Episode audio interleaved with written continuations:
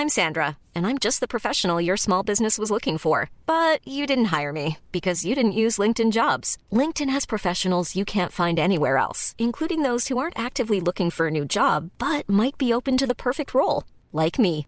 In a given month, over 70% of LinkedIn users don't visit other leading job sites. So if you're not looking on LinkedIn, you'll miss out on great candidates like Sandra. Start hiring professionals like a professional. Post your free job on linkedin.com/people today.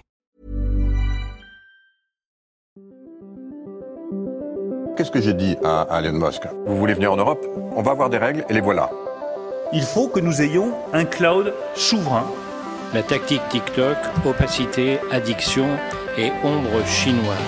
Est-ce qu'on est en train de vivre une révolution? Moi, ce que je dis, c'est que la révolution a déjà eu. L'IA est déjà là, elle est déjà omniprésente absolument partout, et le monde ne s'est pas effondré. Signaux faibles, le podcast de siècle digital qui décode l'actualité du numérique.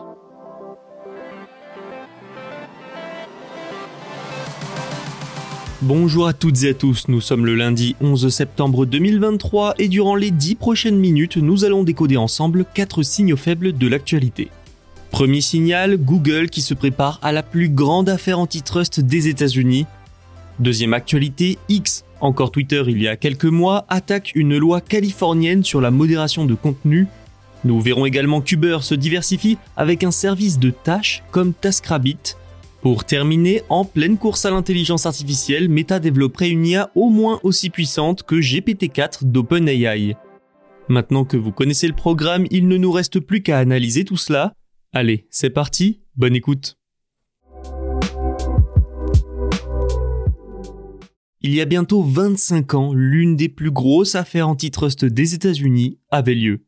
Elle opposait alors le gouvernement américain et ses avocats au géant technologique Microsoft.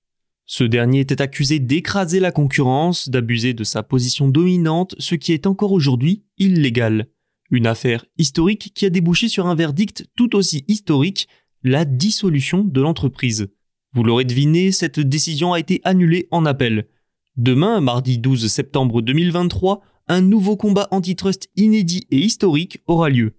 Cette fois, l'affaire oppose le ministère de la Justice à Google. Tout commence en 2020. Le ministère décide alors de viser, entre autres, une série d'accords conclus par l'entreprise. Des accords qui garantiraient que son moteur de recherche est plus mis en avant auprès des utilisateurs, ça exclut donc les concurrents et c'est illégal selon le ministère. Ministère qui a donc décidé d'attaquer Google. La prochaine étape, je vous l'ai dit, c'est demain. Ce qui est sûr, c'est que le résultat fera date et pour plusieurs raisons. Tout d'abord, toute l'affaire, c'est un test important, une mise à l'épreuve de la stratégie juridique des régulateurs américains. Ces derniers sont ambitieux et depuis trois ans, ils tentent de réguler et réfréner les géants technologiques de leur mieux. Le verdict permettra donc de savoir si cette stratégie est bonne ou s'il faut faire plus. Une victoire du gouvernement pourrait également constituer un revers important pour les entreprises technologiques qui seraient mises en garde, ce qui ne rassurerait pas les investisseurs. En revanche, si Google l'emporte, le signal renvoyé sera particulièrement positif pour ces entreprises technologiques. Il n'en demeure pas moins que les critiques contre Google et sa domination se multiplient. Beaucoup appellent même à un démantèlement de l'entreprise. Mais soyons réalistes, il est très, très peu probable que cela soit le verdict de cette affaire. Il est plus probable que de nouvelles règles pour empêcher de futurs abus soient établies. Au final, tout va reposer sur une question. Le ministère pourra-t-il démontrer que les contrats de Google excluent bel et bien les concurrents? Le Doge, comme on surnomme le ministère de la Justice, miserait surtout sur un accord avec Apple. Il ferait du moteur de recherche de Google le moteur de recherche par défaut sur les appareils Apple et rapporterait ainsi des milliards de dollars par an. Google se défend et affirme que, contrairement au contrat imposé par Microsoft aux fabricants de PC pour garantir l'utilisation de son navigateur à l'époque, ici la forme des accords était choisie par les sociétés comme Apple, des sociétés qui conçoivent leur propre interface et qui sont donc totalement maîtresses de leur choix. Le géant affirme aussi que certains accords n'étaient pas exclusifs, et donc que d'autres moteurs de recherche pouvaient très bien être mis en avant par ces entreprises.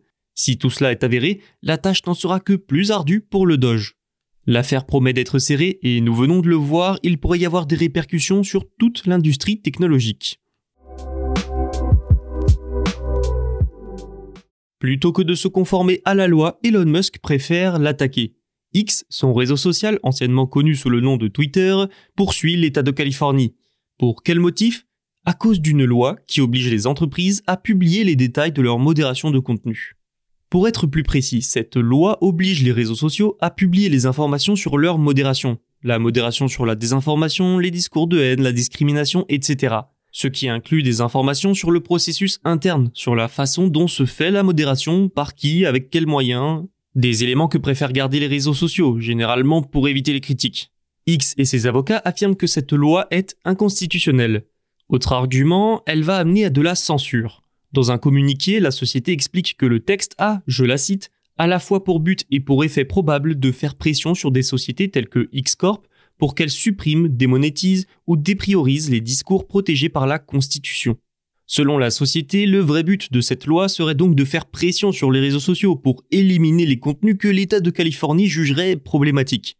Bon, sans réelle surprise, plusieurs autres groupes contestent la loi. C'est le cas de Meta, Google ou encore TikTok. Tout cela nous montre surtout que la transparence et la modération sont toujours des terrains minés en 2023 pour les géants du numérique. Un monde numérique avec plus de modération, ce n'est pas pour demain, ou du moins aux États-Unis.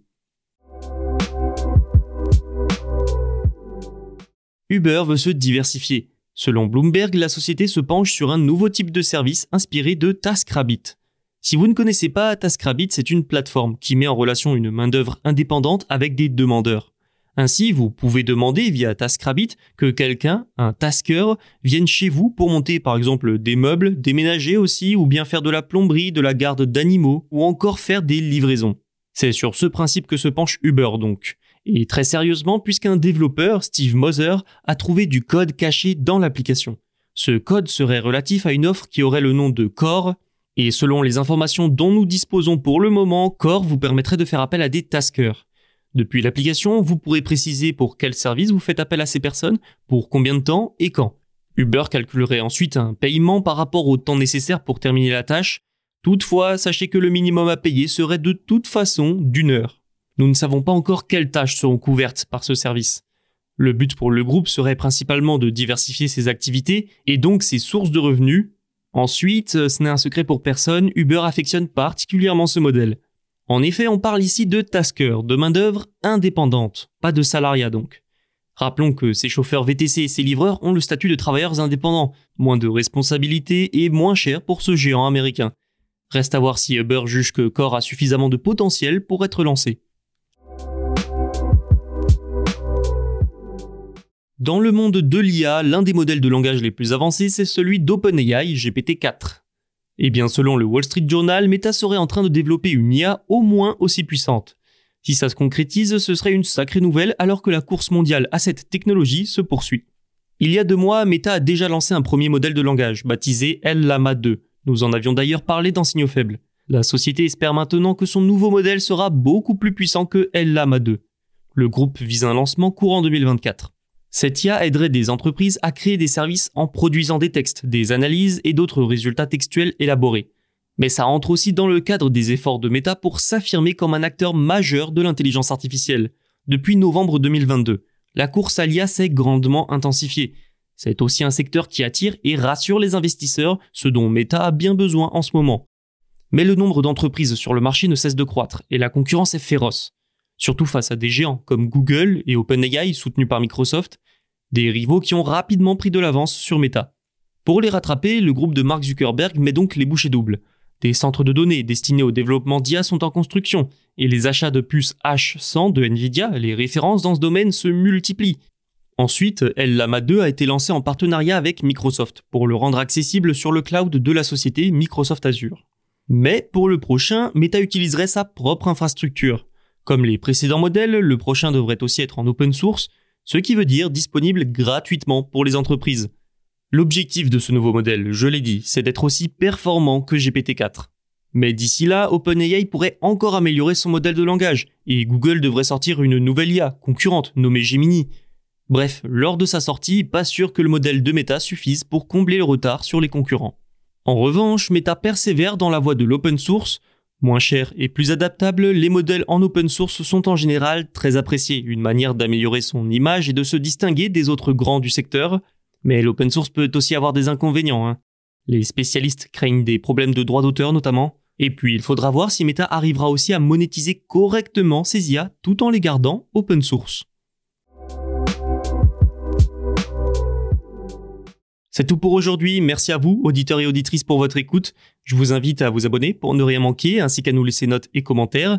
Bien sûr, tous les podcasts de Siècle Digital sont disponibles sur siècledigital.fr et les plateformes de streaming.